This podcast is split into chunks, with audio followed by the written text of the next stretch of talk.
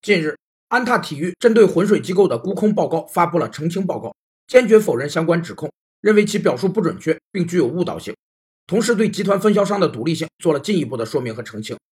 沽空也称为卖空，是指当某种股票价格看跌时，投资人从经纪人手中介入该股票抛出，日后该股票价格果然下落时，再以更低的价格买进股票归还经纪人，从而赚取中间差价。